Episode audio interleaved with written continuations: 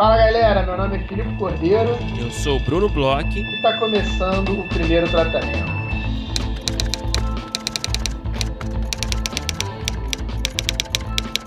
Fala, Brunão! Tudo bem?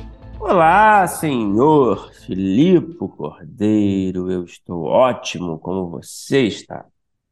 Tô bem, Brunão, tô bem. A gente está aí há uma semana das nossas rodadas de negócio, na verdade, um pouco Uhum. menos, né? Uhum. Inclusive, a gente conversou aqui, né, no último episódio que a gente ia falar um pouco sobre as rodadas, e eu já queria abrir o episódio avisando que semana que vem a gente não tem é, episódio, a gente não vai ter episódio aí regular do podcast, como todos os anos, na semana das rodadas de negócio a gente não consegue, né? A gente tem que ficar aí é, organizando todo o evento. Então, existem alguns poucos dias do ano que a gente não tem episódios e esse é um deles. Então, é, você que está escutando aí hoje, semana que vem, na quarta-feira, especialmente, infelizmente, não teremos episódios, mas espero estar com muitas das pessoas que nos escutam semana que vem, Bruno. Exatamente. É, esperamos a compreensão de você, né? Uma semana corrida, agitada, que a gente vai se dedicar inteiramente é, a essas rodadas, então essas reuniões, né? Então é isso. Essa semana ficamos sem episódio inédito, mas estaremos nos lobbies, né, da rodada de negócios, é, esperando vocês, autores que foram selecionados aí com os seus projetos. A, a, semana começa agora dia 29, né? Segunda-feira vai até sexta, teremos segunda a sexta aí com muitas reuniões de manhã, de tarde. É, todos receberam, os autores receberam aí por e-mail a comunicação com as, com as datas certinhas, os horários, os players que selecionaram cada projeto. É, eu acho que está tudo certo. É, novamente, se você por acaso não recebeu, tá ouvindo a gente não recebeu, é, ainda está com alguma dúvida, está confuso, manda, manda um e-mail para a gente lá no rodada primeiro tratamento@gmail.com que a gente responde assim que possível.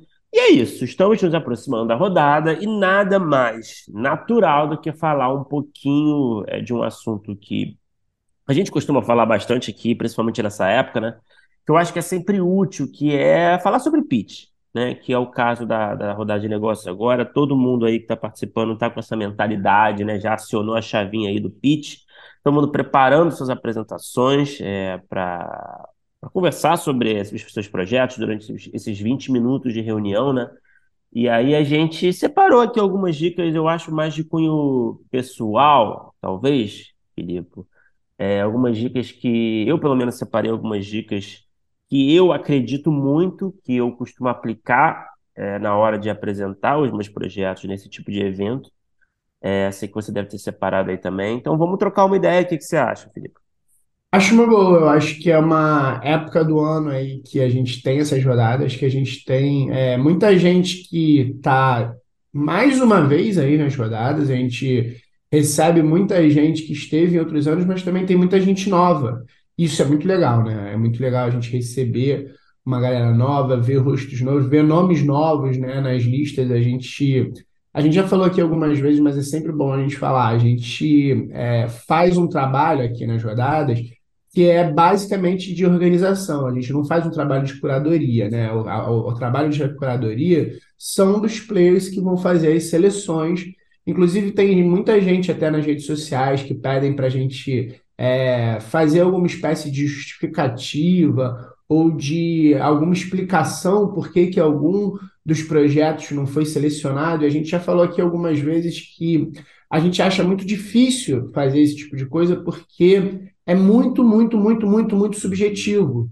Porque tem a ver com as demandas dos players. Na verdade, quem escolhe não é, não é a gente, não é alguém que vai olhar o seu projeto e vai dizer ele não foi escolhido por conta disso. Quem escolhe é cada um dos players, com cada uma das cabeças. A gente tem aqui, sei lá, entre 30 e 40 players esse ano, e cada um tem a sua demanda diferente. Então, assim, é, é, eu acho que já vale a pena a gente abrir falando sobre. É, primeiro, talvez para quem é, não foi selecionado, ou vir um projeto ser muito selecionado, que depende muito essa seleção de vários fatores, de quem está lendo, da demanda do player, de demanda do mercado, de uma série, uma série, uma série, uma série de coisas. Então, assim, eu já abro dizendo assim, não necessariamente se seu projeto foi muito escolhido ou não escolhido, ou é a segunda vez que você manda e um projeto não, não foi escolhido para nenhuma reunião, quer dizer que seu projeto é, não quer dizer que seu projeto seja bom, seja ruim, não claro. seja bom para o mercado em outro momento, é, não seja bom o mercado daqui a pouco ser mandar de alguma outra forma também, porque existem outras formas, as, rodadas, as rodadas são só uma delas. Então, assim, é, eu já abriria dizendo isso, assim, é, a gente sabe como é legal participar das rodadas, ver que nosso projeto está tendo um certo tipo de aderência, mas a não escolha de algum tipo de projeto não quer dizer que ele não seja um projeto bom ou que não seja um projeto que ele possa vingar de outra forma, nem em outra época, nem com outra, outros players. Então, assim, é, já abriria dizendo isso, Brunão. Não, muito bem dito. É, agora vamos, vamos para as dicas, né, Filipe? É, eu acho que a, assim, a primeira dica que vem à mente aqui é sobre o começo da reunião, né?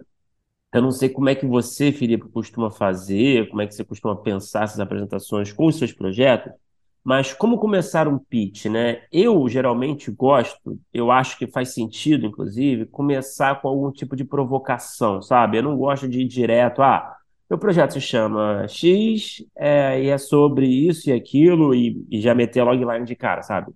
Eu, uhum. particularmente, prefiro começar com algum tipo de provocação que possa ter a ver com a história de origem do projeto, sabe? Como é que surgiu a ideia? Eu estava, sabe, sei lá, um exemplo assim, meio genérico. É, uhum. Hoje em dia a gente, né, a gente tem acompanhado que muita gente tem falado isso, esse assunto é um assunto que está sendo discutido, e aí eu pensei, e se, né, e, e, uma coisa que me chamou a atenção, né, sabe, eu acho que, eu acho que alguma é, explicação sobre a origem do seu projeto, como é que surgiu essa ideia, eu acho que sempre pode funcionar muito bem é, no começo dessa sua apresentação. E também, só para complementar, é, eu acho que é muito importante destacar qual seria a sua relação com o tema do projeto ou com o universo, por exemplo, sabe? Eu acho que quanto você puder trazer o seu projeto para mais perto de você e dar uma sensação de, de uma pessoalidade, saca? De que é um, um projeto importante para você, que você é, uma, é a pessoa certa é, para trazer esse projeto, para tocar esse projeto, enfim, que você tem tudo a ver com esse projeto, eu acho que são coisas que, que eu acho que podem ajudar bastante no começo. O que, que você acha, Felipe?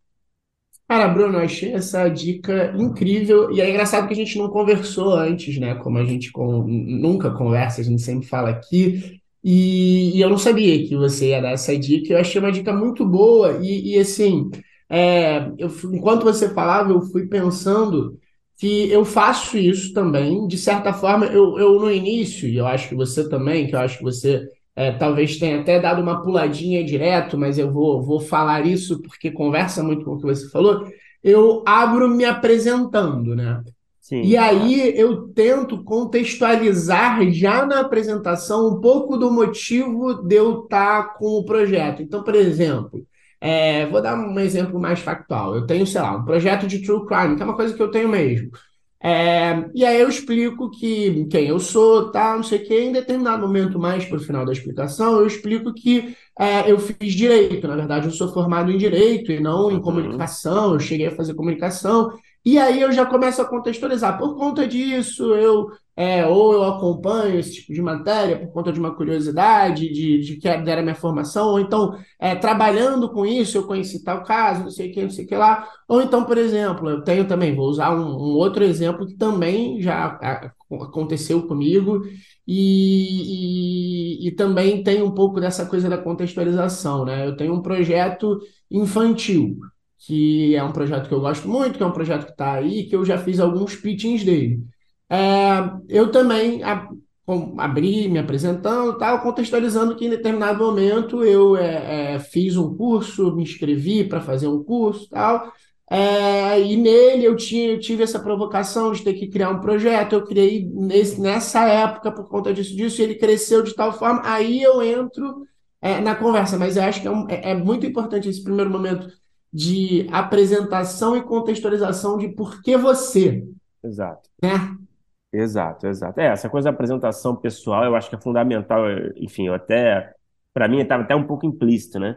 Nesse começo, mas eu acho que essa forma que você propôs também acho que pode funcionar muito bem, né? Você se apresenta e talvez faça um link direto do seu É, perfil. e, e- e eu geralmente eu jogo mais, de- dependendo do tipo de projeto, eu jogo mais pro final dessa apresentação o link, entendeu?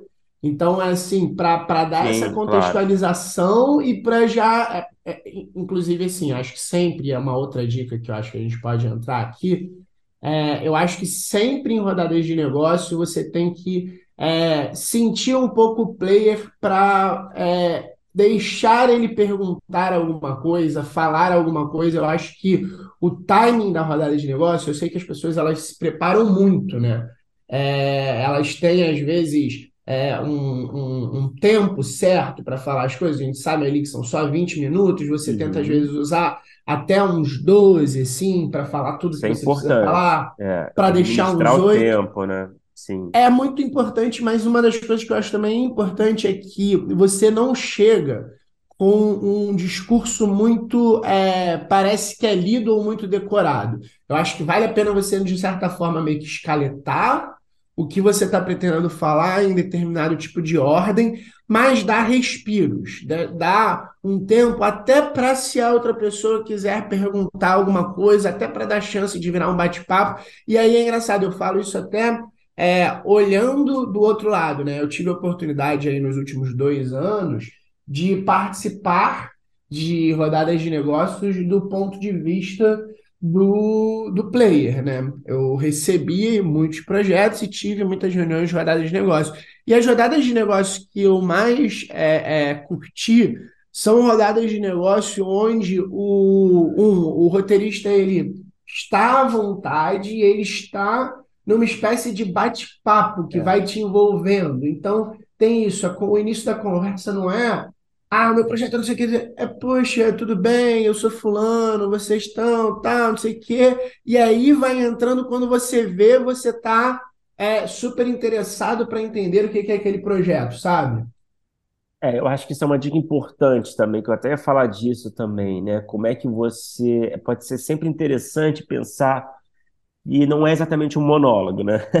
Uhum. É, eu acho que é uma conversa mais, né? Se você conseguir é, fazer parecer a apresentação, fazer parecer ela mais uma conversa, né? Meio que tornando o player parte desse bate-papo, como você colocou, eu acho que sempre pode ser mais legal, sabe? É, até você pode até, sei lá, eu costumo fazer isso assim, eu tô, sei lá, é, tô falando de um pouco sobre é, uma sinopse, uma justificativa para o projeto, eu gosto de tentar incluir o player, fazer alguma pergunta para o player, sabe? Meio que é, trazer o player para dentro, sabe? Meio que você já passou por isso, sabe? Tipo, Uhum. imagino que você já tenha passado por isso, por exemplo, sabe? É, então, eu acho que é legal essa coisa do tom da conversa, sabe? É, uma outra dica que eu daria, se- enfim, acho que você deve concordar comigo, né, Felipe? É uma dica um pouco Vamos básica. ver. É, bom, você tem 20 minutos, né? Você vai administrar o seu tempo aí para falar, sei lá, a gente recomenda aí no máximo uns 12, vai, não passar muito disso para deixar o player perguntar e, e, e você sentir também, né? Se o player curtiu, né? Você vai sentir muito no pós, né? Apresentação. Enfim, mas nesses, nesses 12 minutos, digamos, é, eu acho que é legal você pensar quais são as informações essenciais do projeto, sabe? Porque Uhum. você não vai ter tempo para falar tudo. Então, beleza, você vai falar um pouquinho da história de origem, vai se apresentar, você vai falar do logline, você vai falar do tema, o que que você quer falar com o projeto, acho que é importante. Você vai falar de personagens principais, fazer um perfil, traçar um perfil bem resumido desses personagens, o bastante para o player compreender quem são esses personagens, qual é a função deles na história, né, a função narrativa deles. Você pode talvez dar alguma ideia de arco. Eu, particularmente, não recomendo que você se aprofunde tanto no arco, não sei o que você pensa, Felipe, porque uh, é isso, tem pouco tempo e, e, se você fala muito, né, você corre risco de perder um pouco a atenção do player, né? É, e referências, eu acho, por exemplo, é, um, é, um, é, um, é uma sessão legal, né? Até para o player, a gente tem muito isso, né? Quando a gente apresenta nossos projetos, o player é, acho que é um pouco da dinâmica de como funciona esse tipo de situação, né? O player gosta de ter referências também. O que, você está pensando? Quais são as suas referências, né? Para ele conseguir é, traçar uma imagem na cabeça dele, né? É, do que, que é o projeto.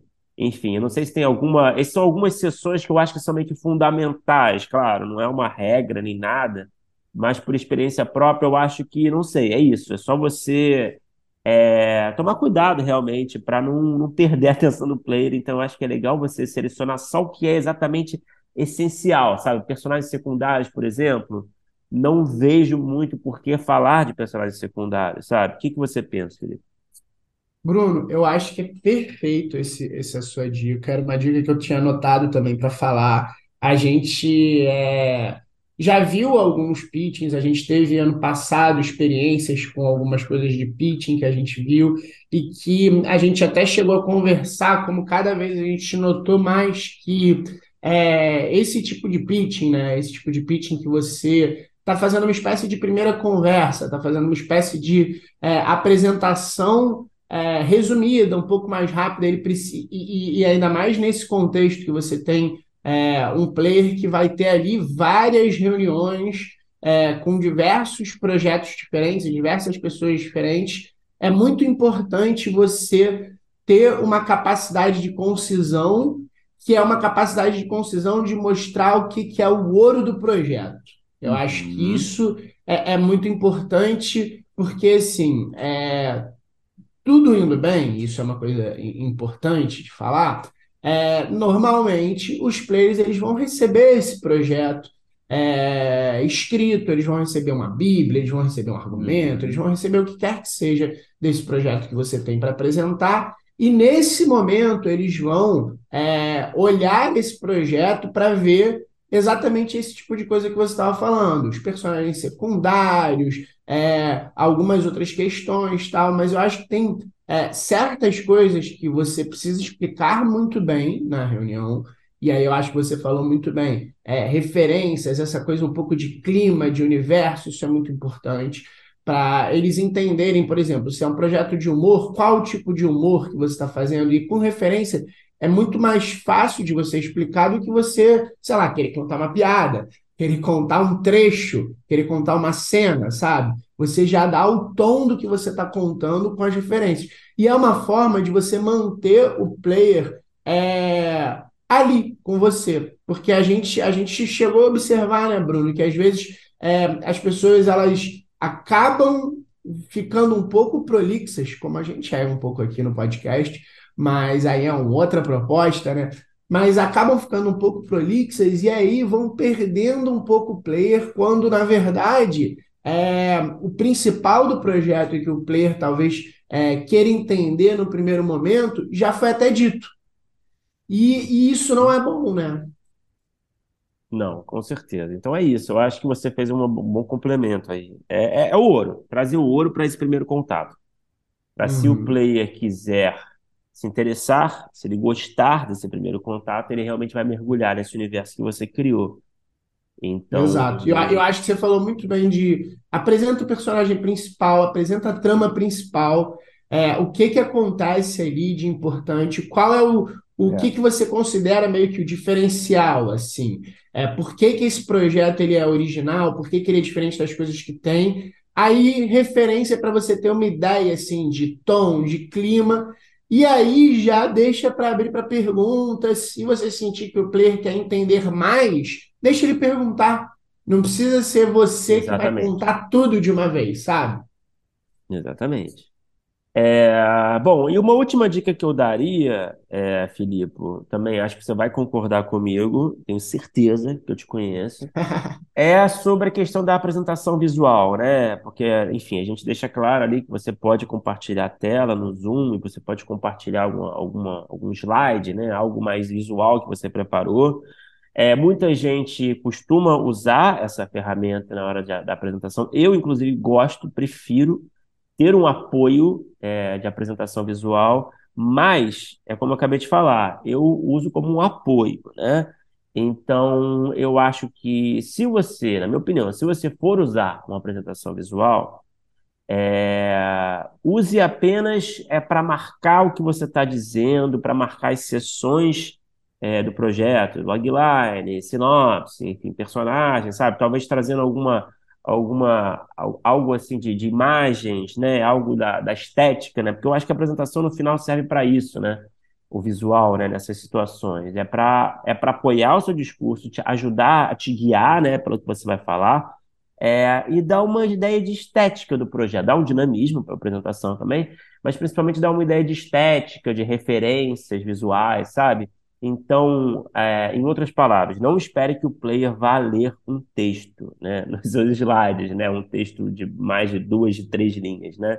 É, então, essa é a minha dica, assim. Se você optar por usar uma apresentação visual, use apenas para apoiar o seu discurso. Não use como é, o principal, né? Não use para tentar trazer a atenção do player para esses slides, sabe? É, não tem problema nenhum também se você preferir é, ficar só na lábia, né? Eu acho que muita gente prefere só ficar na lábia, eu acho que é tranquilo também. Mas eu acho que a apresentação visual, ela se for bem feita, simples na verdade, né? Não precisa ser nada mirabolante, eu acho que pode ajudar a dar um dinamismo, sabe? Mas eu acho que é isso, o foco não é a apresentação visual, isso que é importante. O que você acha, Felipe? Cara, de novo, Bruno, concordo com você. Eu complementaria com algumas coisas, assim. É, eu, eu concordo contigo, eu, e de novo, indo aí também para a experiência aí dos últimos tempos de, de receber projetos, né, em pitchings, é, eu acho que na Lábia funciona bem. É engraçado isso, porque eu vi algumas apresentações que a pessoa só chegou e contou sobre o projeto, conversando, que assim foram incríveis.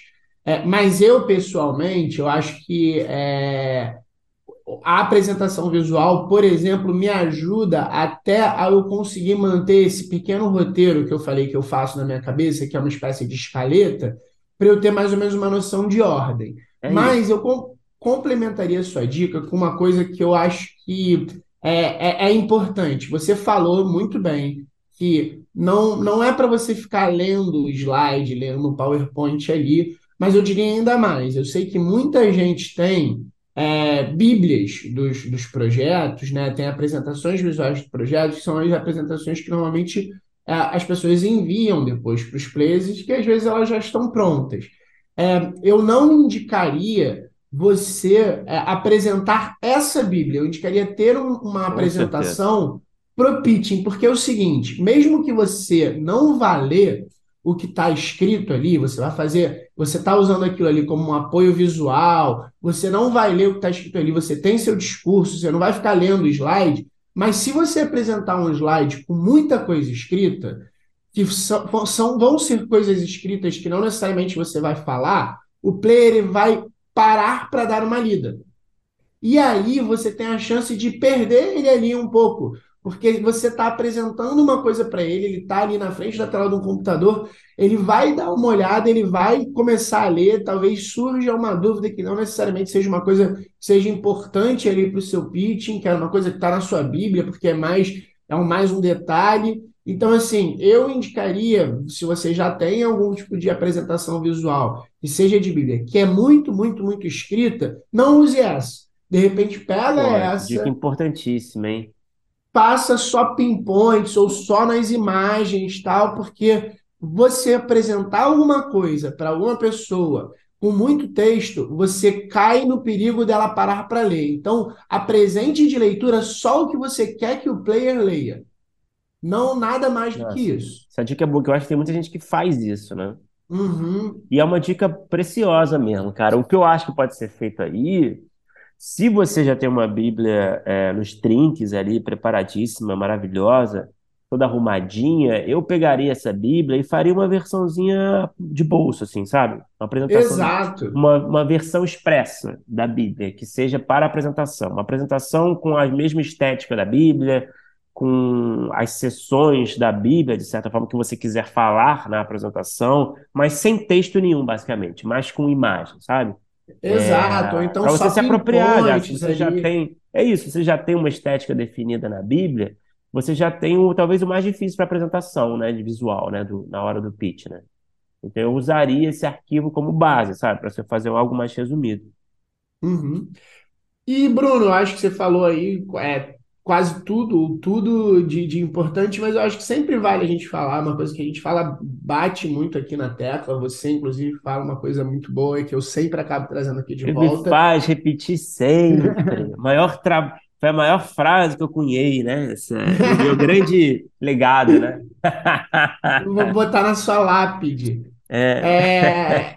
É, esse é o momento, esse é o momento para curtir, esse é o momento que é um momento que é, é bom. Então eu vou deixar você falar a frase, porque eu Pô, sempre acabo me tá cansado de ouvir isso, né, cara? Mas eu acho que tá sempre é importante, tem sempre gente que chega nova, e, e é bom também acalmar. Fala aí, Brunão. Pô, eu vou falar porque você tá insistindo, cara. Eu, enfim, eu costumo falar aqui, é que é isso, né? A gente fica nervoso, né? Principalmente quando a gente tá fazendo nossos primeiros pitchings e uh, nessa situação de rodada e tal, porque é isso, né? Você tem essa pressão que você vai encontrar outros autores no lobby, você vai ter 20 minutos do tempo contando ali com os players, enfim. Então a gente fica naturalmente nervoso, é, mas eu digo isso, como sempre, né? Que o Felipe gosta tanto. Não tem muito motivo para ficar nervoso, pelo amor de Deus, gente. São projetos que a gente criou, que a gente tem uma paixão é, super é, especial por eles, né? São nossos filhos, a gente quer muito falar sobre eles para terceiros, né? É, a gente quer muito apresentar eles e falar com muita paixão, né? E a gente tem a rodada que é uma oportunidade, os players selecionaram o seu projeto, eles querem conversar com você sobre esse projeto, porque eles leram pouquíssimo, leram a logline, uma sinopse, e eles acharam interessante, eles querem saber mais. Então, essa é a sua chance de falar mais sobre esses projetos com alguém que já está é, interessado em saber mais. Então, é a situação perfeita, sabe? Você já chega é, numa situação favorável e você vai falar sobre algo que você ama, sabe? Então, é isso, não tem para que ficar nervoso, é um momento de, de consagração, é um momento é, de celebração do seu trabalho, sabe? Você quer falar, claro, você não quer passar vergonha, você não quer esquecer de nada importante, você, é, você quer fazer uma boa apresentação, mas eu acho que é bom ter em mente nessa hora, sabe?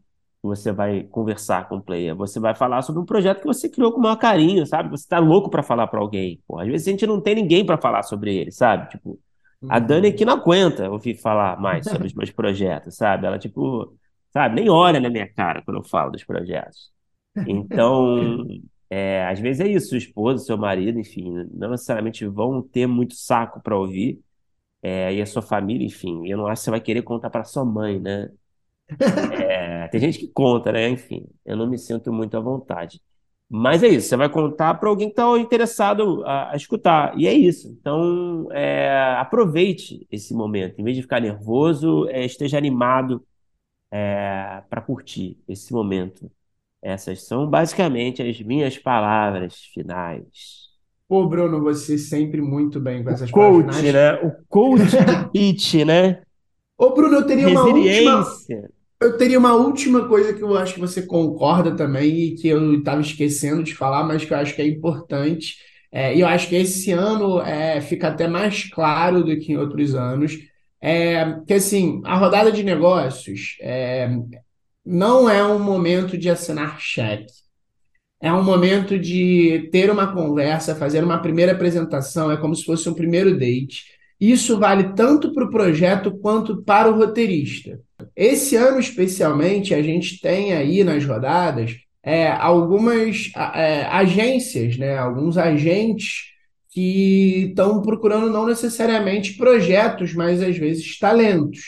Então, é, aproveite as rodadas de negócio é, para falar sobre o seu projeto, porque o seu projeto te apresenta, mas também sabendo que às vezes, e muitas vezes, e, isso é ótimo, você também está se apresentando para de repente trabalhar em outros projetos, é, vir a trabalhar com essas pessoas mais na frente. Isso já aconteceu com o Bruno aqui, já aconteceu comigo de outras formas. Então, assim, é, as rodadas de negócio elas são ótimas para apresentar projetos e também se apresentar.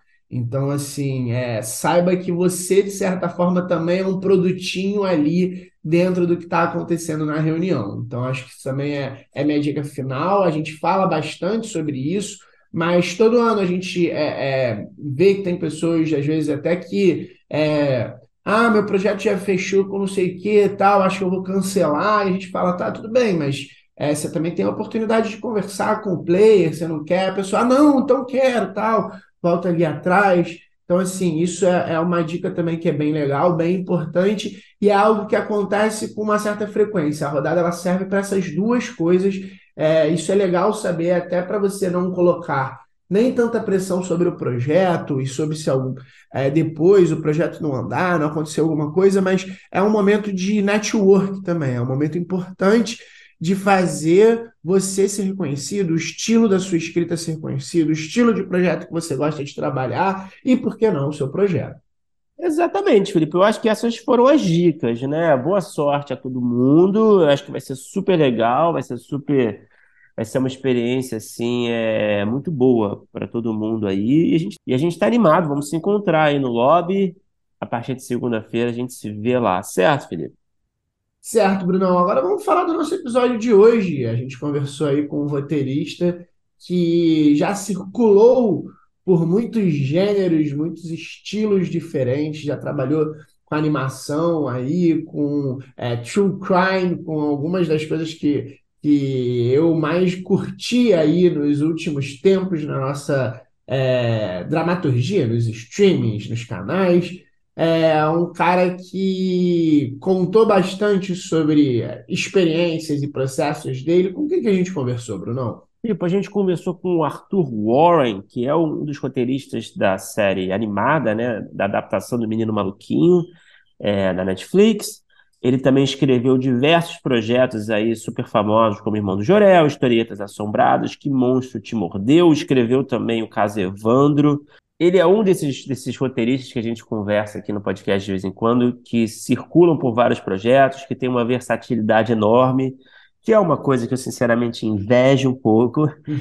É, é um cara, enfim, é, foi um papo muito legal, cara. É um cara muito experiente. A gente falou, é, apesar dele circular por vários gêneros, eu acho que talvez a gente tenha falado mais sobre comédia é, não lembro A gente falou bastante agora. sobre comédia. A gente falou também sobre o True Crime com ele. True também. Crime também, bastante. Uhum. Escreveu o caso Evandro, então a gente falou muito sobre o True Crime do ponto de vista de quem escreve também de quem consome, né? E como é que é essa perspectiva. Até umas questões de responsabilidade, de, de como tratar né, esse tipo de, de, de material. Exatamente. Foi, enfim, foi um papo muito completo, cara. Falando sobre bastante coisa, sobre sala de roteiro, enfim carreira, mercado em geral. É, enfim, foi muito proveitoso, muito interessante e eu espero que você, nosso caro ouvinte, curta esse papo também. Bora ouvir que tá bom demais.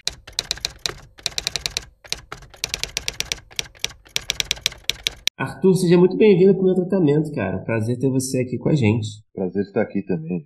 Obrigado por me receber. Muito cara, pô, cara, é... falar, vamos para começar nosso papo, né? Vamos falar um pouquinho do, do seu histórico aí no começo da sua carreira, o que, que você fez no começo. A gente deu uma pesquisada, né? É, eu queria saber como é que foi esse começo exatamente. Você tinha em mente o quê? Assim, você queria ser roteirista, você queria escrever e dirigir, você queria ser diretor, você não queria, porra, você queria ser advogado, sei lá. O que, que, você Tem queria fazer né? e como é que você foi parar aqui nesse nosso universo, nesse mundo mágico problemático? Tem esse lance que todo mundo na faculdade quer ser diretor, né? Tipo, você entra no primeiro ano de faculdade, todo mundo queria ser diretor, alguma coisa assim. Mas eu meio que sabia que eu tava afim de fazer roteiro. Eu, eu até tentei dirigir um, um, um, Eu fiz ECA, né? Aí na ECA, tipo, tinha uns rodízios de, de função no primeiro e segundo ano.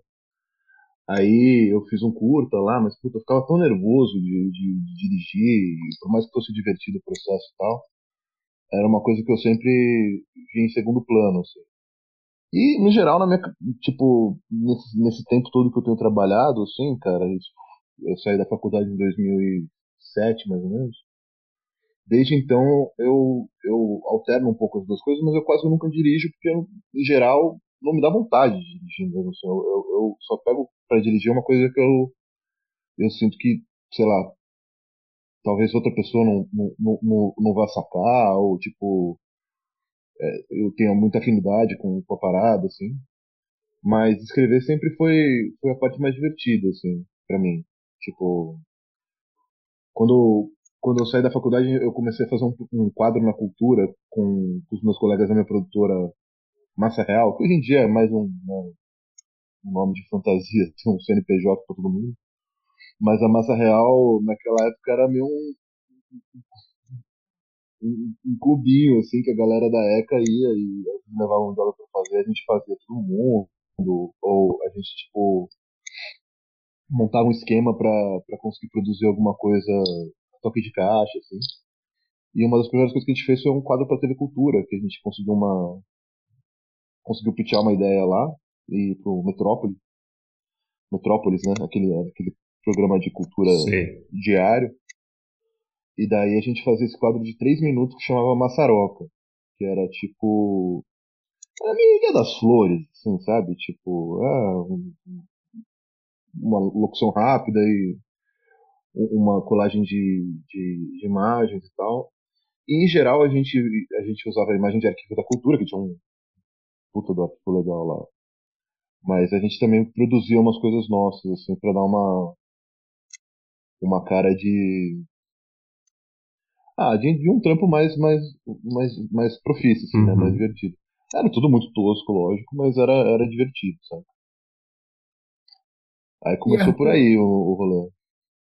E Arthur, é, já que a gente começou, né, assim, desse iníciozão, é, fiquei curioso para saber os outros passos e, e principalmente é, até o início das, das, escritas de ficção, de gênero, tem até perguntas aqui mais para frente que mandaram. Boa, Você boa, é uma boa. pessoa que escreve em gêneros bem variados e que são quase é, antagônicos. tá cada um de um lado da régua, mais ou menos, se a gente for pensar. É, true crime infantil. mas, mas eu queria saber, é, nesse primeiro momento, é, e aí eu acho que pode ser interessante, né? tinha alguma coisa que te interessava em termos de, de gênero, ou de tipo de história, ou de é, um olhar para a contação, e quais foram os primeiros é, as primeiras experiências, esse início de mercado, principalmente na ficção? Cara, é, então, essa. Eu, eu, eu, eu, eu comecei querendo seguir mais por um caminho de comédia, assim, né?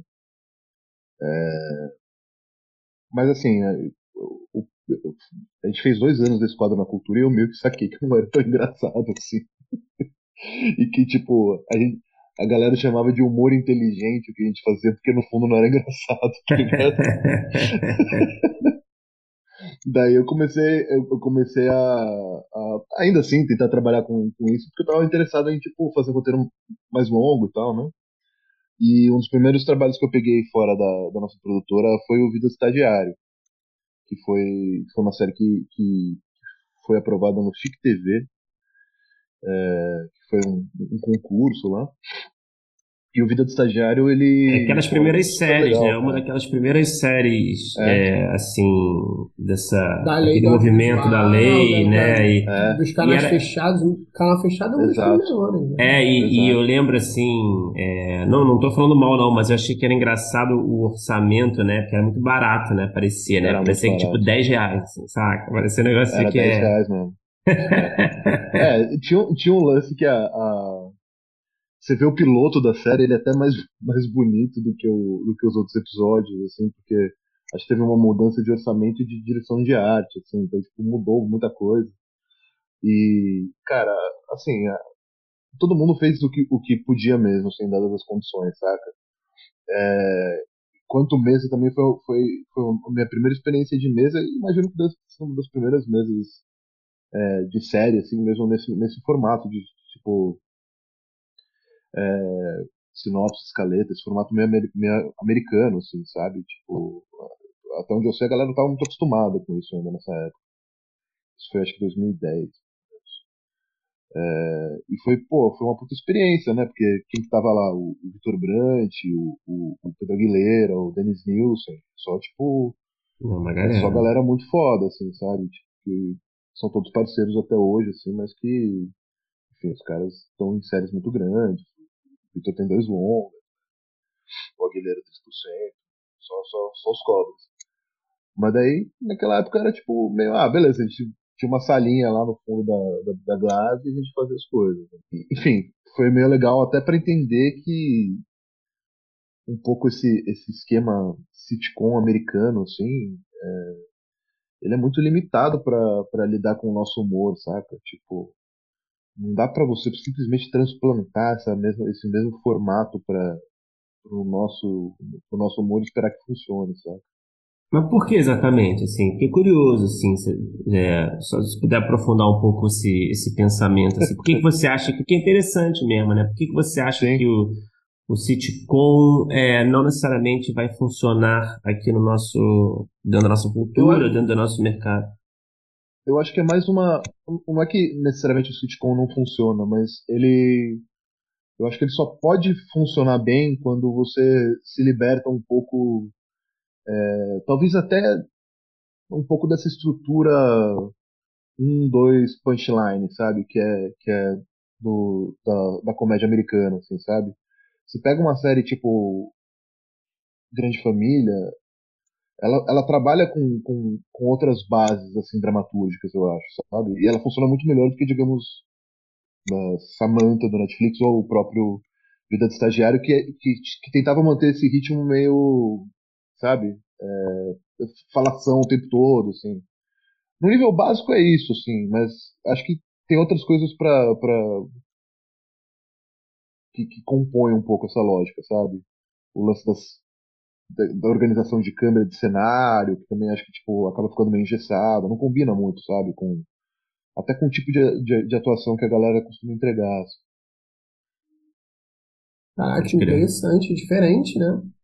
Pode crer, interessante. Você, você, né? não tem essa sensação um pouco, gente? Tipo, porque, tipo, eu tenho. Eu pensei muito isso com o Vida porque a gente estava tentando emular um ritmo. Mas tinha meio... claque também, não, né? Não tinha, não, não tinha. Não tinha. A gente estava tentando emular um ritmo meio de meio de desenho, tipo Simpsons ou Family Guy, sabe? Mas assim, as bases de, de, de, construção de diálogo e, e, história eram bem sitcoms mesmo, né? Mas eu não sei, eu, eu, eu, eu, eu não sei se era uma por ser uma tentativa de emular, é, ela nunca chega a ser tipo o produto o produto completo, sabe? que, por exemplo, o material da TV Quase, ou, sabe, tipo, pô, eu não vi muito, mas já achei uma, uma série bem foda, essa, essa da, da Globo que tá saindo agora. Encantados, é. Ela, ela tem um esquema meio sitcom, mas ela, mas ela é um pouco mais livre, assim, né? Tipo, de, de, de do, do, da atuação dos personagens, dos, é, uma pegada mais comédia dramática, né? Comédia dramática uhum. mais, né? que eu acho que tem que, que leva a sério mais, né? O, se leva a sério mais como comédia dramática do que, né? O, aquela coisa meio é, superficial da sitcom, né? A sitcom tem um pouco disso, uhum. né? Tem uma coisa Sim. meio assim, é, quase como um produto, né? Eu tava relendo esses dias um, um texto do Dan Harmon falando sobre sobre a estrutura de sitcom daqueles daqueles preceitos dele lá da bolinha, Sei, sabe? Uhum. Do, do círculo da escrita. E o engraçado dele é que ele, que ele, ele coloca que tipo, a jornada, entre aspas, do herói da sitcom é sempre de desaprender, de aprender uma coisa e desaprender ela até o final do episódio, né? Então ela, ela, ela, ela é um formato feito para manter o status quo, assim, né? Tipo, você não pode mudar demais, né? O, o, o status quo sempre tem, tem que ser assegurado, assim, tipo, o espectador querer ligar de novo na semana que vem e encontrar os personagens como ele deixou. E, enfim, mas isso já é uma, uma, uma outra questão. É, só aproveitando aqui para falar um pouco dessa questão de, de gêneros, né? Que, pô, você, como o Felipe falou, né? Você escreveu bastante coisa aí que é, é impressionante mesmo, assim. True crime e, e com comédia e, e conteúdo até infantil e, e outras coisas aí que não estou lembrado agora. Mas é, eu queria saber, assim, você chegou a encontrar alguma dificuldade com algum desses gêneros? Teve algum desses gêneros com os quais você trabalhou que você sofreu um pouco, saca? Para pegar no tranco ali, de fazer funcionar? Queria que você falasse um pouco disso. Cara, é, esse lance do de eu trabalhar com muitas coisas, só, só eu introduzindo um pouco a questão, assim. Ah. É, tipo, eu sempre tive muito interesse em qualquer tipo de gênero, assim, tipo de cinema, de TV e tal. Então, eu sempre tentava encontrar em qualquer coisa que eu tivesse algum algum sei lá, algum viés, algum caminho de entrada ali que eu que eu gostasse para fazer as coisas, né? Para mim o que eu sempre o que eu sempre tive mais tesão de fazer e até hoje é, é o caso é, era, era animação, assim. Tipo, eu, eu acho que eu aprendi a, a, a gostar de roteiro, a prestar atenção em roteiro vendo desenho, vendo Simpsons, assim, que era um negócio razoavelmente complexo, assim, pra, pra acompanhar quando era moleque, assim, tipo, tinha muita referência e muita, tipo, colagem com, com referência de filme, coisa assim, e, e, e me instigava muito, assim. Então, tipo, de, desde, desde moleque eu tenho esse, esse tesão pela animação, assim. Mas o, o, o lance de trabalhar com vários gêneros, sim, tipo, sempre, sempre você tem alguma dificuldade que é justamente encontrar esse caminho, sabe? Tipo, por onde, por onde você vai encontrar alguma coisa para dizer num projeto em que está falando sobre, tipo, puta, sei lá, assassinato de criança, sabe? Ou, ou como você, tipo, vai encontrar um jeito de contar uma história sobre detetives em São Paulo de uma maneira que você sinta minimamente que tem o direito de contar aquela história, sabe? Então, cada projeto você acaba encontrando essa dificuldade em algum lugar e, e, e muitas vezes o projeto veio, veio de mim mesmo, sabe? Tipo, mas outras vezes veio de fora, foi uma demanda. Eu falei, porra, vamos, vamos tentar atacar isso de uma maneira que funcione, sabe? Mas o. A dificuldade acho que sempre tá lá, assim. Porque, tipo, eu, eu sempre, eu sempre realmente procuro. É, não sei, uma razão para estar fazendo o projeto, sabe? Tudo bem, a gente tem que pagar as contas, a gente vive, vive perseguido pelos boletos, assim, mas, tipo, tipo, eu, eu quero garantir que eu tô lá por uma razão, que eu tô, tô lá para adicionar alguma coisa pro, pro trampo, sabe? Tem algum gênero nesses que você é, se encontra mais ou se interessa mais? Você falou ali no início da comédia, mas assim, aí agora uhum. já jogando aqui para frente a conversa. Uhum. É, continuou sendo a comédia depois das suas experiências nesses outros gêneros? É, você chegar nesse lugar de, de encontrar o que contar assim, tem alguma coisa que o gênero converse com isso? Uhum. Cara, é, como, como eu mencionei, assim, animação, é, apesar de ser uma, digamos, uma mídia, né, não necessariamente um gênero, tem, tende a ser o que eu, o que eu curto mais curto mais fazer, que eu acho mais fácil de fazer, mas em geral justamente por, por, por ter um pouco mais um viés de, de, piada, de comédia, tipo, sei lá, a gente fez recentemente o, o Menino Maluquinho numa mesa que tava cheia de gente muito foda, assim, e foi, foi um dos trabalhos mais legais que eu, que eu fiz em muito tempo, assim, talvez, ever, assim. E é um, seu trabalho legal e você vê na tela, assim, o quanto que, que todo mundo que estava na equipe também curtiu fazer. Assim.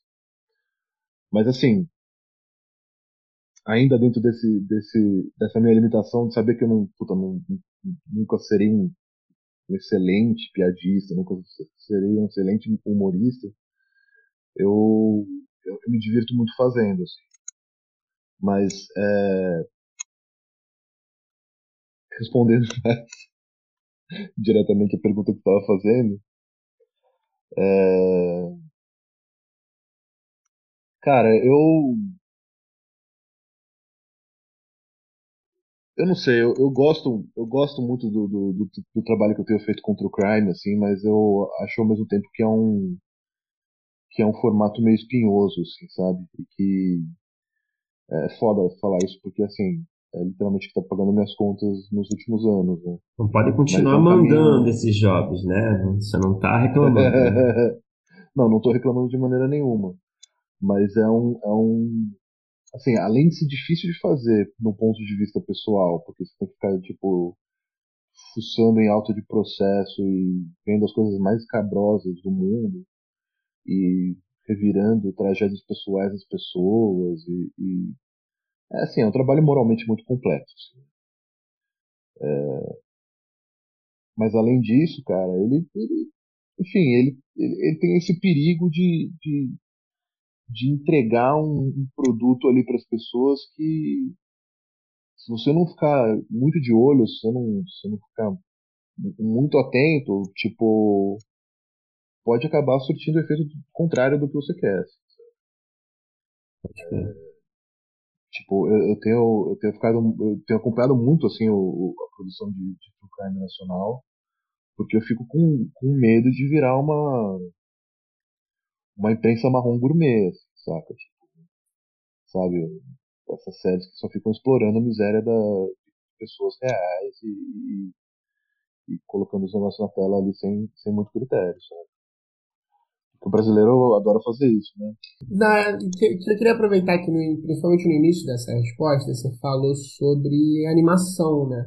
Uhum. E aí, é, eu queria saber, e aí um, um, lugar que me bate um pouco, a gente está conversando de gêneros e tal, é um pouco sobre aí uma mistura de gêneros, historietas, que, uhum. que, é, que é uma coisa, pô, fazer um conteúdo infantil brincando com um gênero que você não liga diretamente a infantil, né?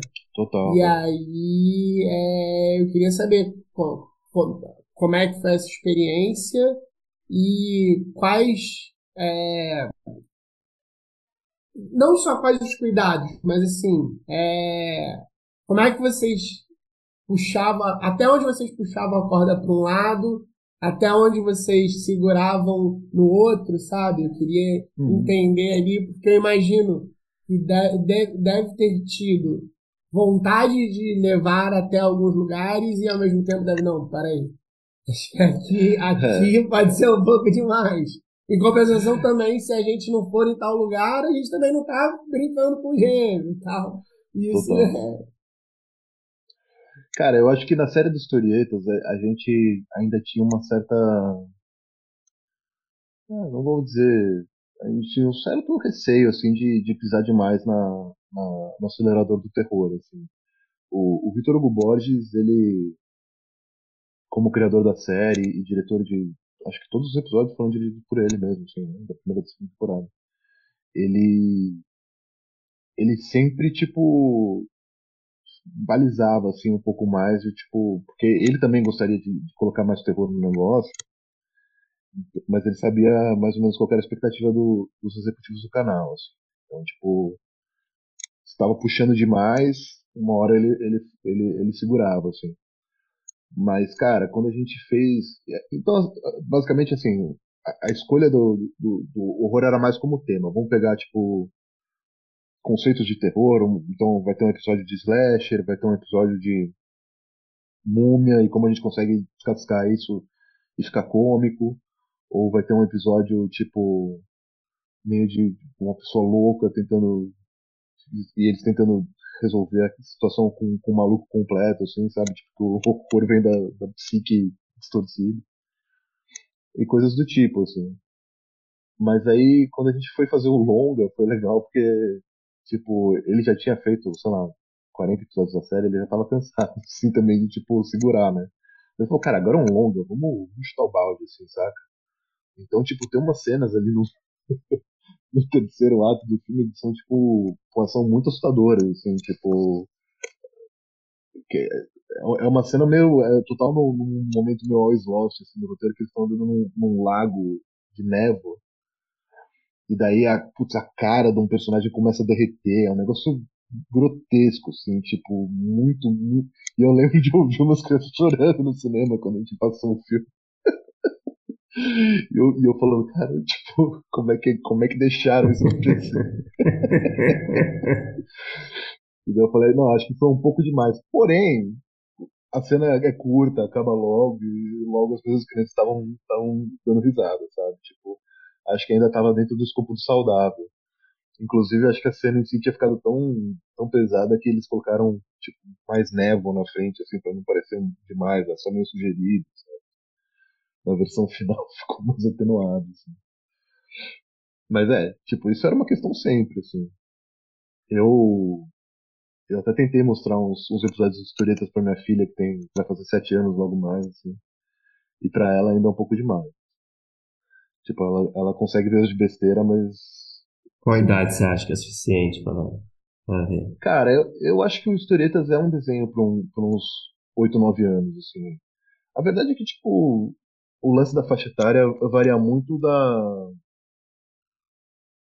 Assim, se o negócio é nojento ou bizarro, a possibilidade de um menino de 3 anos a menos do que a faixa etária que você está sugerindo que querer assistir é muito grande. Né? Então, tipo, você não tem muito que você possa fazer. Tipo, um moleque de 6 anos provavelmente vai assistir.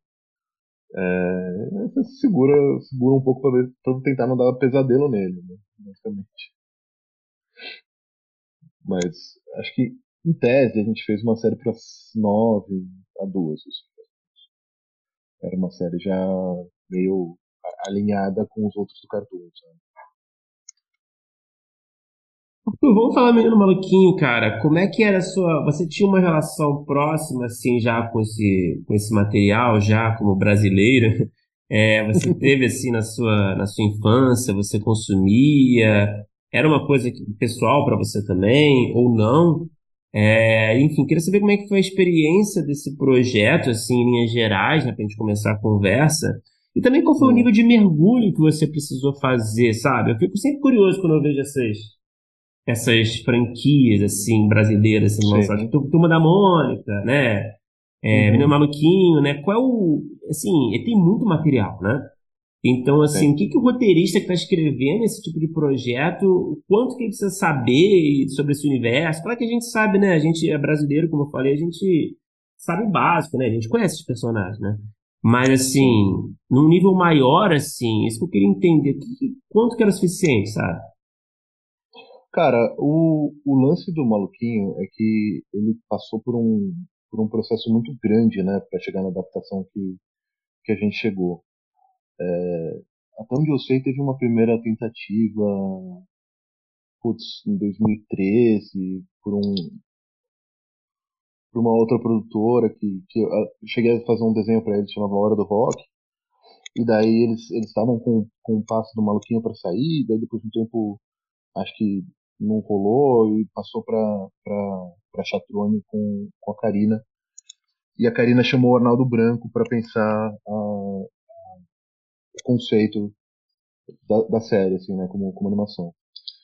O, o lance do, do, do, maluquinho, cara, que eu acho que foi a, maior esperteza deles nesse processo aí, que também passou por várias mesas, vários períodos de desenvolvimento, foi o de, de trazer, tipo, uma alma brasileira, assim, pro, pro,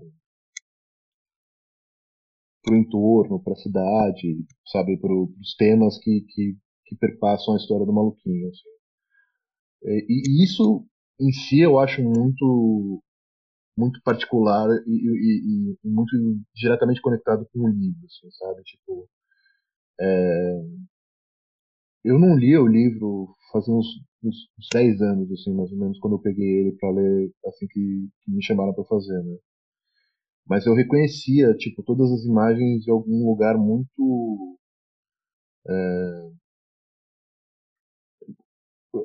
muito nostálgico assim dentro de mim sabe? Tipo aquela imagem que tem o, ele com a cabeça de, de olho com um pezinho de, de asa saca? Tipo tem uma imagem que é que é muito foda que é, é ele naquelas fotos que, que, que nossos pais tiravam assim né, na escola que é a criança com um, um globo sentado numa mesinha com, com uma caneta tinteiro e, e, sabe o, abecedário atrás. Tipo são coisas que eram muito particulares assim acho que da, da vivência da criança no Brasil assim. E cara isso super é mérito da Karina e do Arnaldo e super foi uma coisa que a gente montou em cima assim também durante a mesa. É, foi, foi acho que foi um ponto de partida assim para sacar e, e, tentar trazer o máximo possível da, da, nossa cultura e sabe de particularidades da infância brasileira assim, para série sabe? Então tipo puta, a gente correu muito com isso assim tem sei lá dos episódios só dos episódios que eu escrevi assim tem coisas tipo é, carro do ovo é, lotérica sabe? Tipo tem um professor deles que que, que, tipo, é tão fodido na vida que ele precisa trabalhar numa lotérica no fim de semana para pagar o, salário. É, tem um episódio da Helena Alt, que se passa no Mercadão. São. Putz, e daí a arte, todos esses detalhes, tipo. reiteram muito uma brasilidade, assim, sabe? Tipo, sei lá, a televisão com uma toalhinha de renda em cima. São, são coisas muito particulares do nosso universo, da nossa cultura, que, tipo. Puta, sei lá, foi uma delícia de colocar isso na série, sabe? Isso o é Irmão do Jorel também tem bastante disso, né? Pra fazer o um link com o trabalho que você participou, né?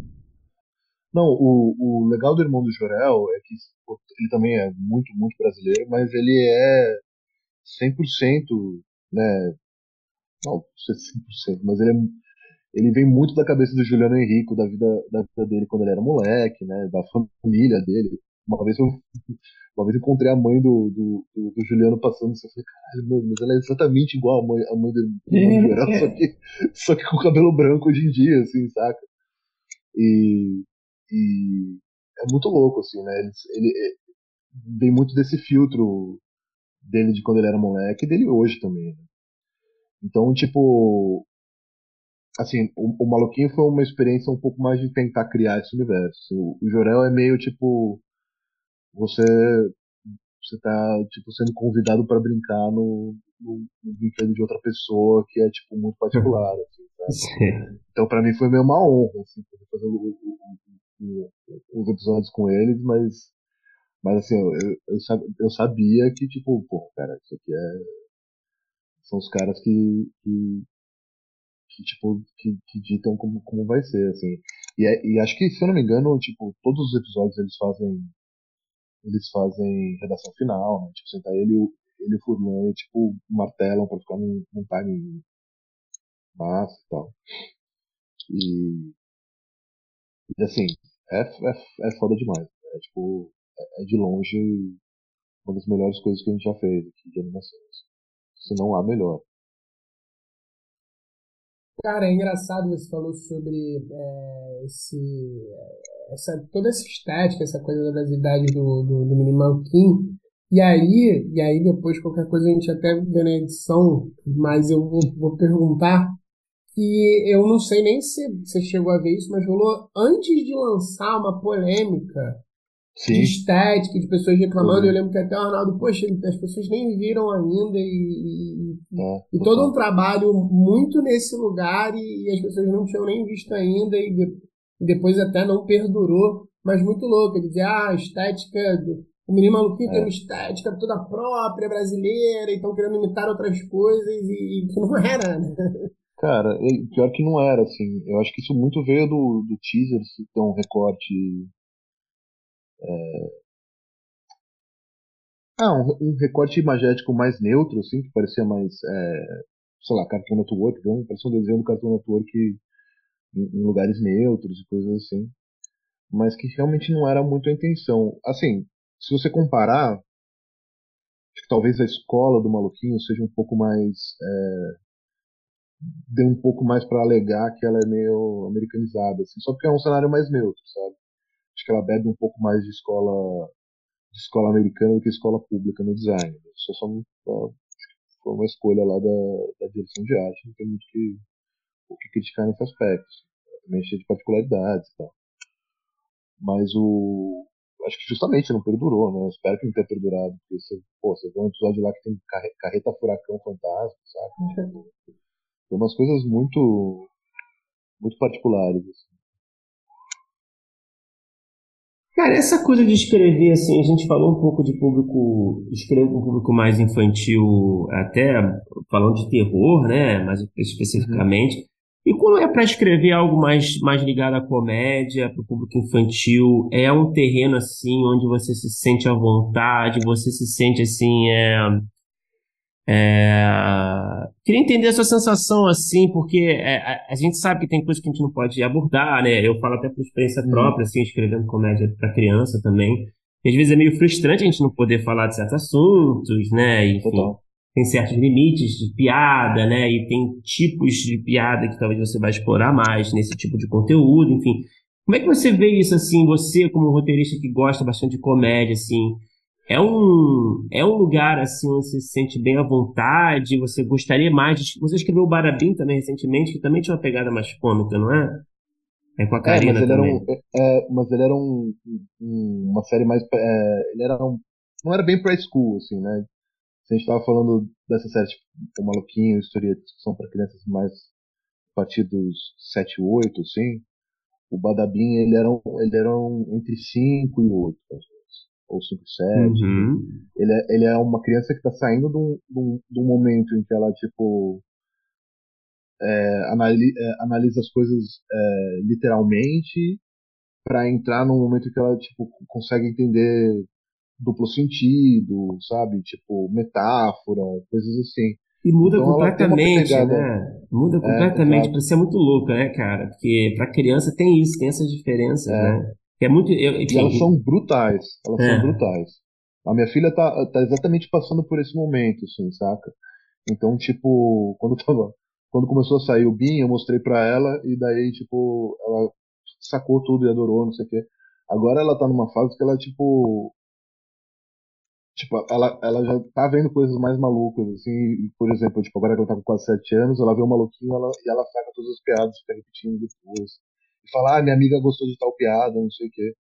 Então, tipo, porra, eu tenho essa benesse de ter uma criança pra, pra ser termômetro, assim, em casa. né? eu sei. E as amigas da, da filha realmente é, são. A aprovação das amigas é o mais, é o mais Pô, difícil, né? sem dúvida, cara, sem dúvida. Mas a, mas o, a, a, a minha esposa, a Janaína Tokitaka, ela trabalhou muito tempo com, com livro infantil, eu escrevi dois livros com ela também. E a gente sempre conversa muito sobre isso, assim, né? Sobre, tipo, pô, a gente tá criando uma filha juntos, já- o mínimo que a gente tem que falar é sobre desenvolvimento infantil, né? Entender um pouco, né, como é que é a psicologia da criança em cada momento que ela tá passando e tal. Então, pra mim foi muito bom poder jogar isso de volta, assim, no, nessa série, saca? Tipo, no BIM foi, foi instrumental, assim, sabe? Pra entender, tipo, a maneira como, como eu precisava contar as histórias. Também ter, a, ter a experiência de estar contando histórias pra minha filha e ver o que ela gostava, o que ela dava risada, sabe? Tipo, isso, isso é, foi muito massa, assim. Ao passo que, sei lá, antes, no, no, no Historietas, por exemplo, ou em outras séries que eu fiz mais anteriormente, como o próprio do Rock e tal, era um processo mais de, de falar, ah, eu passava acho que mais por essa, por essa, por essa dificuldade, sabe? Do tipo, como é que eu trago um humor adulto pra, pra criança, que, é um, que às, vezes é um, é um, às vezes é um pouco truncado esse processo, sabe? Às vezes é mais legal você, você tentar esticar o humor da criança para tentar chegar numa coisa mais, mais difícil do que fazer o contrário, sabe? Tipo, tem um exemplo muito maluco, assim, um maluquinho que eu, que eu nem lembrava que tinha passado esse, essa, essa piada, que é um episódio que tem um, sei lá, tem um, um objeto pegando fogo e tá cheio de cartas das, das crianças dentro lá. E o Alfinha, que é um menino que tá lá funcionando no negócio, ele tá com medo que comece a pegar fogo e pegue fogo no lugar inteiro, e ele tá com muita vontade de fazer xixi. E daí eu falei, cara, como é que eu faço pra, tipo, ele, ele, ele apagar o, o fogo com o xixi dele sem, tipo, causar um problema gigantesco pra série. Então, tipo, eu não lembro qual episódio que é, mas depois vocês, vocês- é o episódio da seita da segunda temporada, tipo, eu acho que a, a solução que, que a gente conseguiu coletivamente pra, pra resolver é sensacional. assim. Porque, tipo, não, foi, Sim. olha que bosta, né? O cara rindo da própria piada. Essa realmente foi coletiva, assim, porque, tipo, veio da piada que tava no roteiro e eu falei, cara, não sei, não sei se passa. Com o Arnaldo fala, não, mas tem que passar com não sei o que, com não sei o que. Daí o Suza, que era o chefe da mesa, ele, ele puxou uma, uma referência de um, de um plano do Dragon Ball Z, que era tipo um corte específico pra gerar um subentendimento do negócio e acho que funciona muito bem, cara. E, e, e, e funciona, pelo menos assim, minha filha deu risada. acho que tá tudo certo.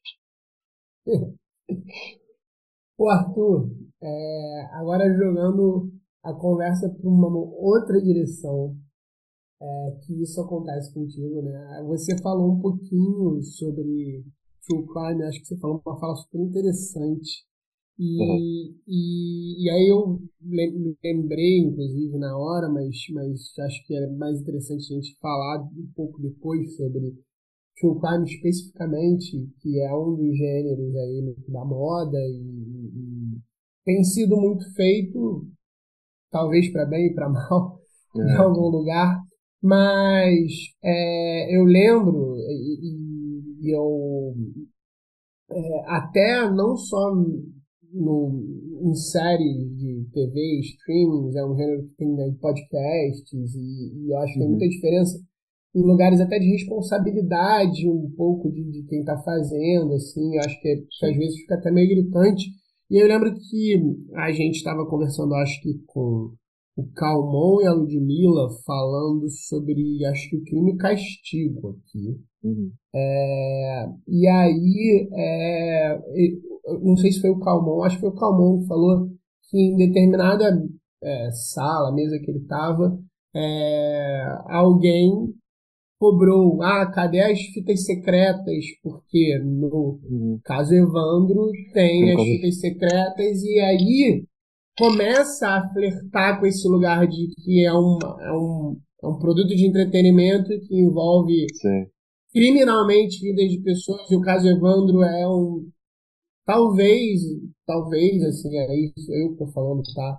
O melhor assim, um dos melhores do mundo e talvez um, ali um melhor eu pelo no mundo e mas tinha uma um, dava para ver que tinha um, um, não só uma pesquisa mas um, uma preocupação muito grande com muitas coisas Sim. e era um caso muito grande tal então eu queria te perguntar um pouco mais assim sobre esse gênero, os desafios e esse lugar de tratar também como entretenimento, e aí não só necessariamente em estrutura de roteiro e reviravoltas e viradas e manter as pessoas ali, mas de fazer um produto que está se tornando muito popular, está se tornando uma coisa que está é, ultrapassando ali a barreira das AM e FM do elevador, é, e, e, e aí também levanta alguns perigos, né? Exatamente. Cara, é, vamos lá. O, o caso Evandro. Eu, eu, já tinha feito um, um longa-metragem de investigação, né? Chama Dente por Dente, lá pela Glass. Ele, ele saiu em 2020, saiu em plena pandemia, passou é, completamente esquecido pelo mundo, mas ele foi bem na TV a cabo, umas coisas assim.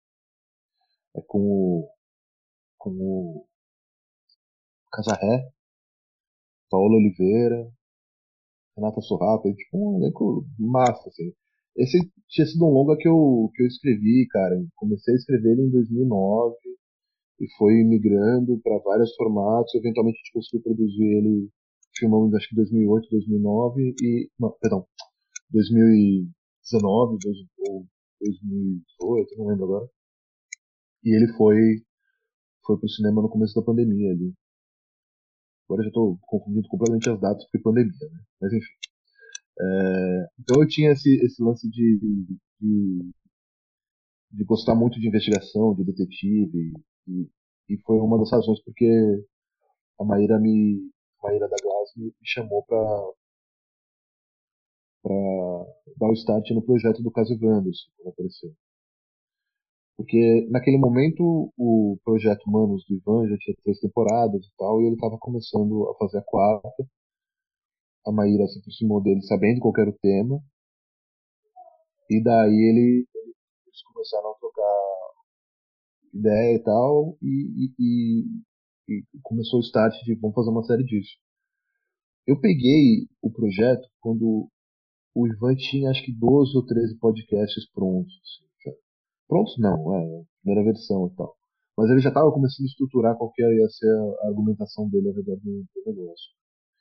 Então, tipo, vendo qual era o arco ali que ele estava propondo, a maneira como ele estava tratando a história, eu já fiquei, porra, Eu fiquei louco, assim, de poder tra trabalhar com o negócio e feliz pra caramba de saber que eu tava lidando com um material que era muito respeitoso à vida de todos os envolvidos, sabe?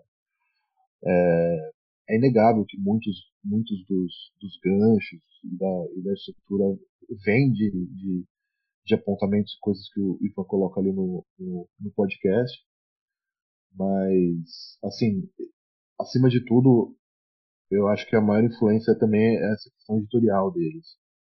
É, é impossível falar da, da série sem falar do trabalho deles. Eu sei que no final a gente tem dois produtos muito, muito diferentes, né? Porque o podcast tem, tem inúmeros episódios, os episódios têm duas horas, três horas, às vezes o se debruça sobre uma, uma, uma questão com muito afinco, assim, ele quebra todos os negócios possíveis. E a série é, são oito episódios, né? Teve um nono depois, mas é, ela, ela é muito direta, ela tem que ser direta, ela tem que dar conta de, de explicar aquilo. Mas assim, é inegável que a, a, a meta inicial do Ivan e a nossa, principalmente, eram as mesmas. É, porque ele falou, cara, eu estou fazendo, acho que logo no começo, assim, ele sentou e perguntou, Ivan, mas qual que é o, qual que é o lance, assim, tipo, o que você quer com isso? Assim? Ele falou, cara, eu estou fazendo isso para provar um erro do Estado brasileiro.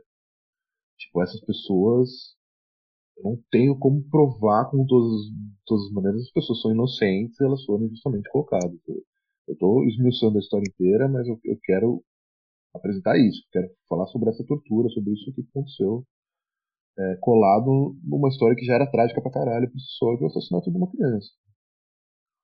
Então, assim, uma vez que partiu desse, desse pressuposto, é, a gente não só tinha um, um objetivo, como a gente tinha um norte moral ali. Pra em conta. E eu acho que isso faz muita diferença num projeto desse, sabe?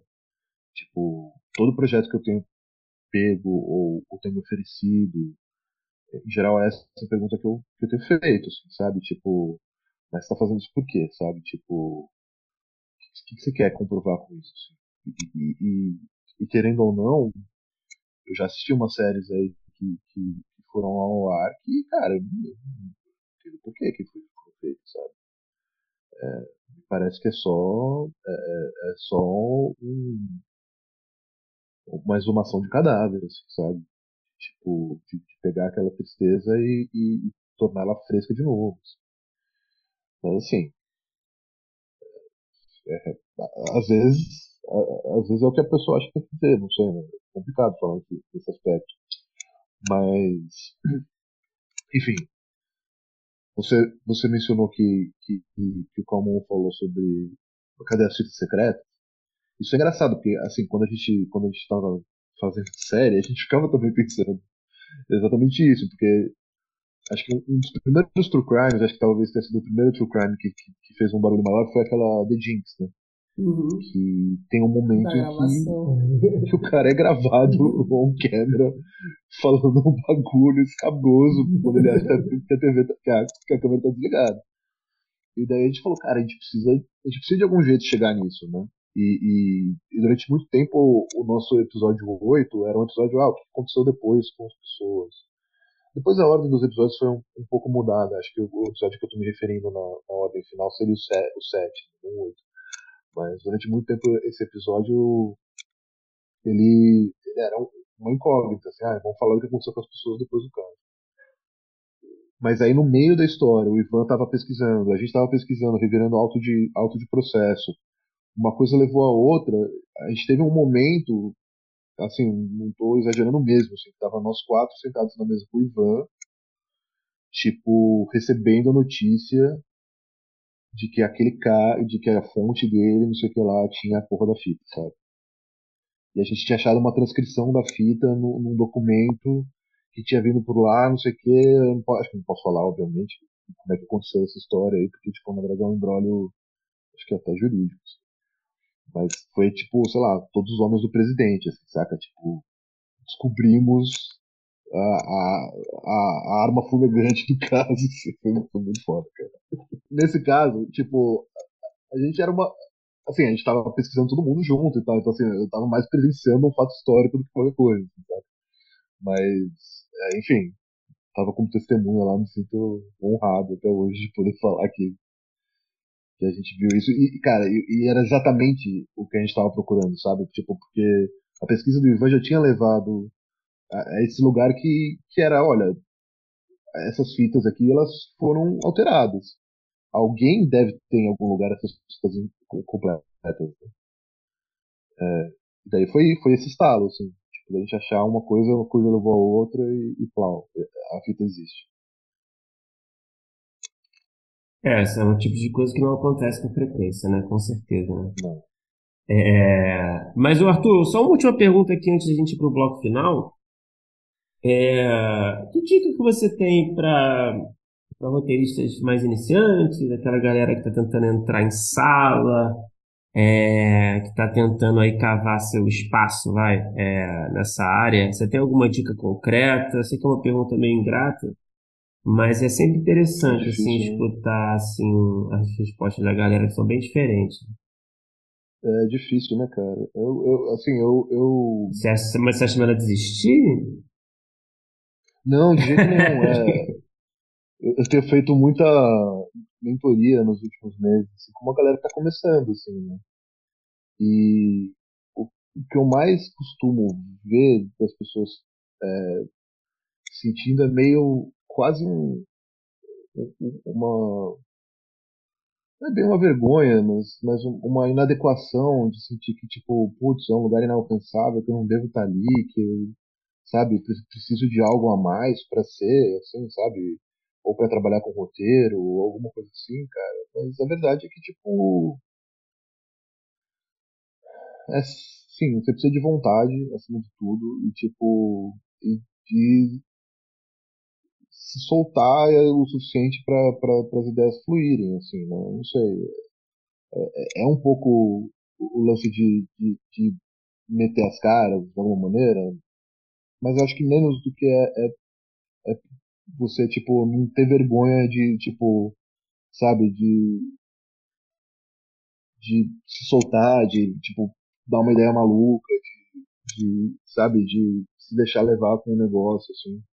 Lógico, isso não, senão um guia de como entrar no, no, no, lugar, assim, de como você começar a fazer, mas acho que isso é uma coisa que putz, desde o começo me foi muito útil, assim, sempre me ajudou muito, sabe? Tipo, é, tentar passar por cima do, do nervosismo e da responsabilidade que é trabalhar numa sala de roteiro e tentar tornar aquilo divertido, saca? Tipo, tentar tornar aquilo é, fresco e legal de fazer, porque o trabalho criativo tem que ser um pouco isso, sabe?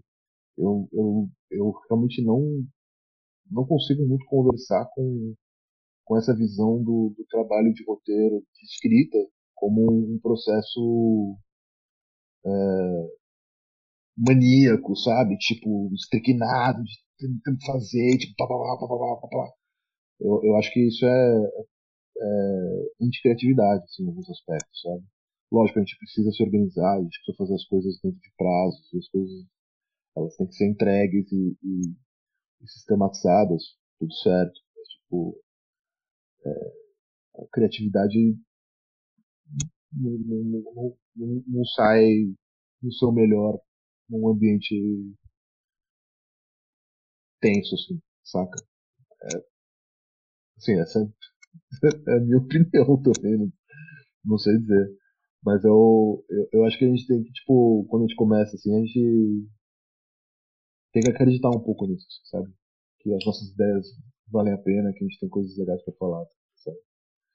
Mesmo que não seja, tipo, ser um grande autor, ser um grande, sabe, é, uma grande voz.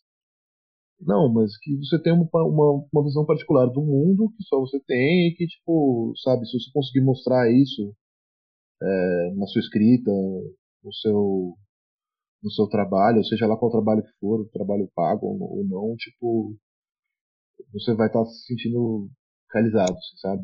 É, pelo menos é assim que eu, que eu consigo me sentir minimamente realizado com o que eu faço. Perfeito, perfeito. Bom, Arthur, vamos lá para o bloco final. A gente faz as mesmas perguntas para todos. Então, vamos embora. Qual é, Arthur, na sua opinião, O melhor roteiro que você já escreveu pode ter sido produzido, pode não ter sido produzido, pode ser um, qualquer formato, pode ser um episódio de uma série, pode ser uma série, pode ser um curto, pode ser um longo. O que a sua criatividade, o seu orgulho quiserem. Porra, cara.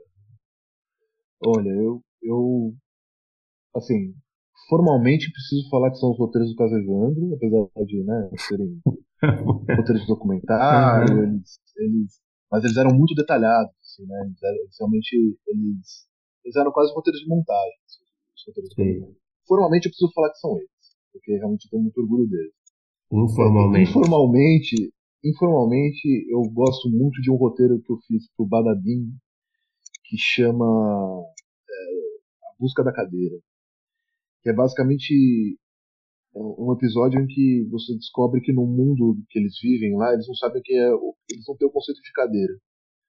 Então, tipo, alguém descreve, lê um verbete cadeira, ah, uma coisa com quatro patas, patas, não sei o que lá, é um, poço, e daí eles ficam achando que é tipo um bicho, alguma coisa assim, eles estarem procurando uma cadeira no mundo. Então, tipo, Porra, não sei, eu, é, eu acho a coisa mais legal que eu já escrevi. Parece, parece legal mesmo. e é uma descoberta foda também. A gente Porque valoriza é, é uma pouco, série né? sobre arte, né? É, então, é uma série sobre arte, então tipo, a gente podia falar sobre esses conceitos um pouco mais abstratos, assim. E é justamente isso, né? A descrição de um objeto abstrato, como ela pode ser colocada né, no, no plano material, assim, né? Isso é uma, forma de falar de arte também. Aí também tem esse terceiro vocês me pediram um, eu tô falando três, né? Mas teve uma série que a gente escreveu, acho que os quatro ou cinco roteiros dessa, dessa série dramática pro ativos, que era eu, a Iris Junges e o Guilherme Freitas, e era uma série sobre a construção de uma usina hidroelétrica, assim, é, utilizando muito do que aconteceu com Belo Monte em Altamira ali. Né? Tipo, uma coisa que tipo, destruiu o, meio ambiente, né? comunidades ribeirinhas indígenas. Então, tipo, a gente estava tentando criar uma, um panorama da, da, da, daquela sociedade meio velho oeste. Tipo, cara, é uma série que tinha muito potencial, eu fiquei muito feliz de, de a gente ter conseguido desenvolver, mas acho que infelizmente não vai ver a luz do sol nunca, porque cara pra caralho. E Sim. super problemático. Pô, é legal o projeto, hein? Eu, eu tenho muito orgulho, né? cara. Eu queria, é, queria muito. E, e, e, assim, é uma história de mistério também, né? É tipo, ah, começa a ter uma série. Porque, lógico, como é que a gente vai vender um bagulho tão complexo quanto esse? Ah, vamos fazer uma série de assassinatos seriais. É, meio The Killing. Tava bem massa. E qual foi o pior roteiro que você já escreveu? Pode não ter sido produzido também, tá? Cara, o, o pior roteiro que eu já escrevi, ele, eu, eu lembro dele todos os dias, praticamente. Olha, só te pedi, persegue, é? Eu até já pedi desculpa pro, pro um amigo meu. Quando eu tava no segundo ano de faculdade, quando eu tava no segundo ano de faculdade, eu mencionei o lance de rodízio de funções, né? Aí eu escrevi um roteiro é, sobre uma discussão de, de relacionamento do casal. Ai, cara, e era tipo uma coisa muito poética, vagabunda, assim, sabe? É, tipo, meio, meio minimalista, assim, e daí, tipo, caiu para um dos meus melhores amigos, que hoje em dia é um, um montador excelente e tal, pra, pra dirigir. E eu passei a minha vida inteira tô pensando, cara, nossa, meu, o cara queria ser diretor, eu estraguei a chance dele porque eu tive que dirigir aquela bosta daquele.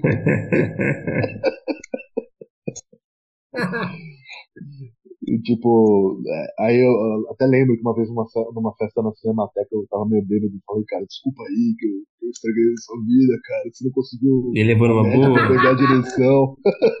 Ele falou, cara, o que você tá falando? Eu nem lembrava. Tanto faz.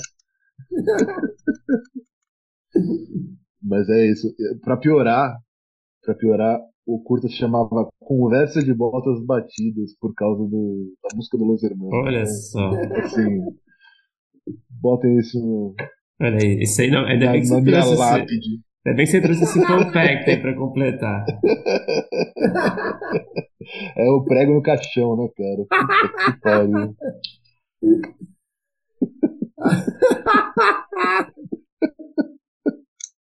É, de, de longe é o pior. Assim, já escrevi bastante coisa ruim, lógico, ninguém, ninguém é obrigado, né? Mas puta que essa foda. É bom que fez, acho que foi o primeiro roteiro formal que eu escrevi, então já depois disso tudo, tudo podia melhorar.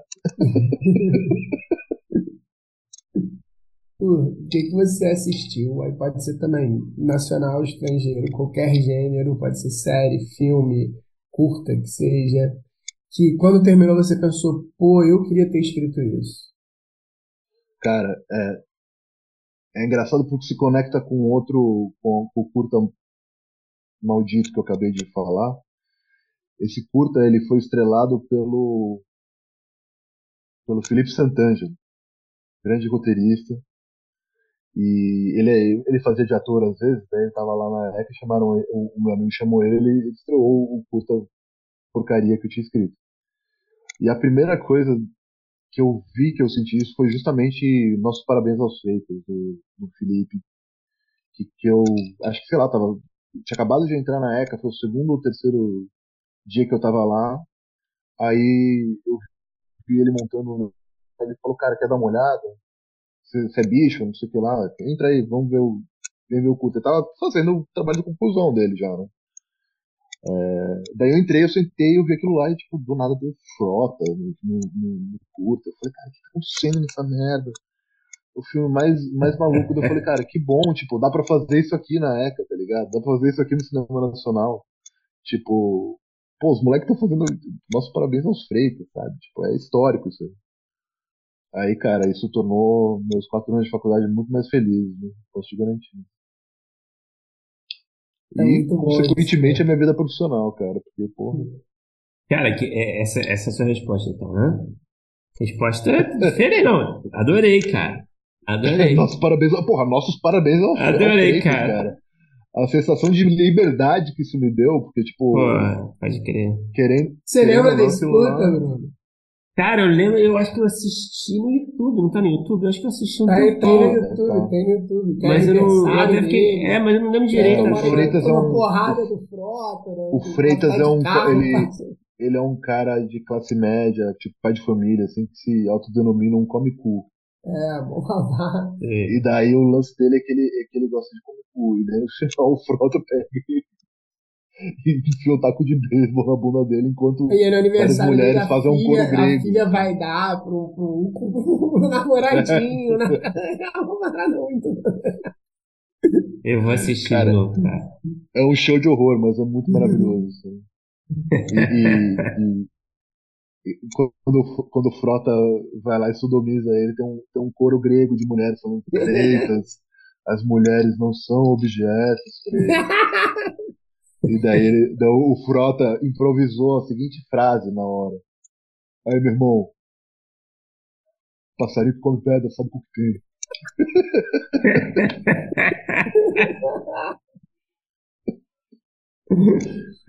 Muito foda, cara.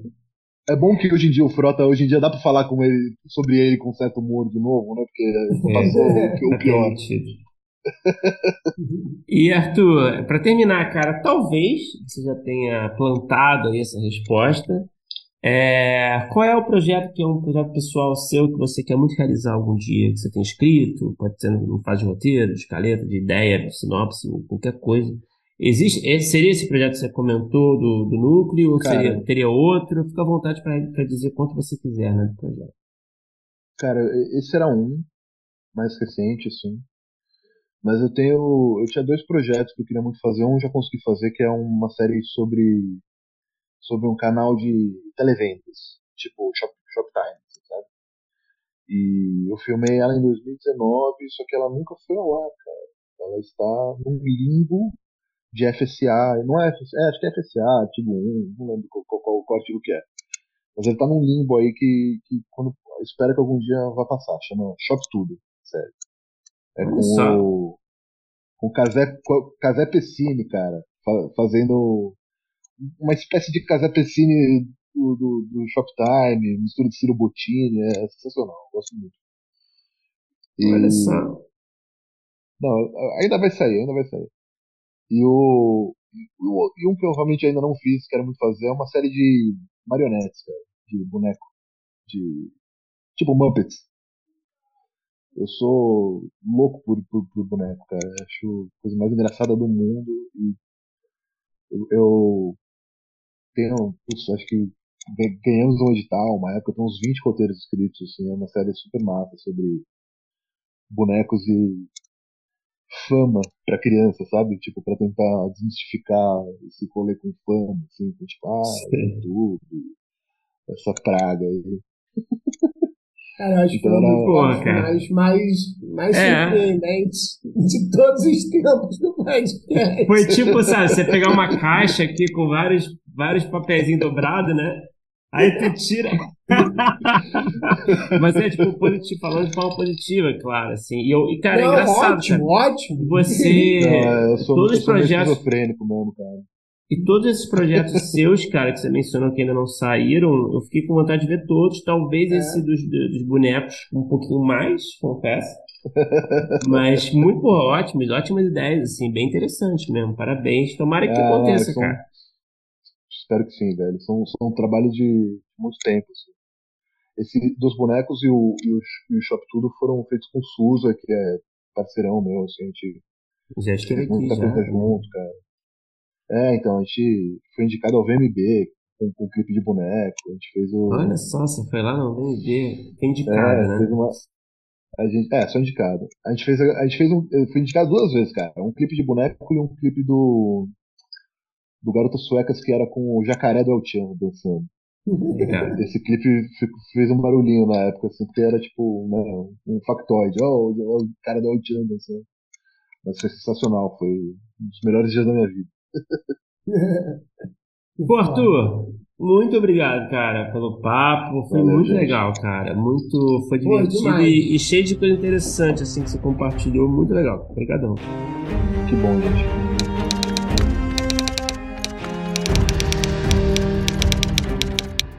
Opa, chegou até aqui? Muito obrigado por escutar. Conheça a nossa campanha de apoio na Aurelo em escute.orelo.audio barra primeiro tratamento. Por lá você pode ganhar recompensas exclusivas e nos ajudar a continuar conversando com os nossos roteiristas favoritos. Tem dicas, comentários ou sugestões? Fala com a gente pelas nossas redes sociais e não se esqueça de assinar o feed do primeiro tratamento pela Aurelo. Até a próxima!